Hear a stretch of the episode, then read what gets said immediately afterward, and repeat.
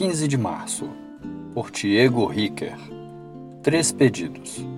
E não nos deixes cair em tentação. Lucas 11, verso 9.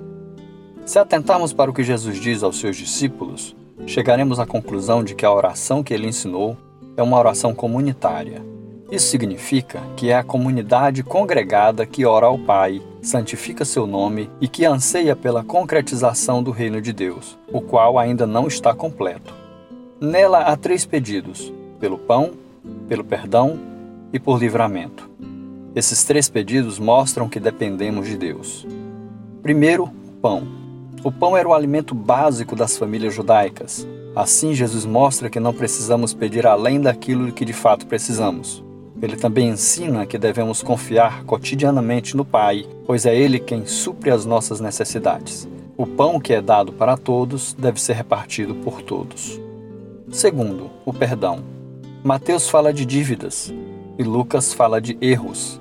Essa diferença pode ser explicada pois Lucas escreveu para um público originalmente pagão que se converteu à fé cristã e que precisava entender o significado das palavras de Jesus. Nessa segunda petição, Jesus nos ensina que carecemos do perdão de Deus. Nós também temos a certeza do perdão do Pai quando nos perdoamos mutuamente. Terceiro, o livramento.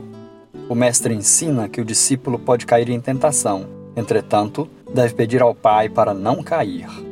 Esses três pedidos devem ser levados diariamente a Deus, com fé e humildade.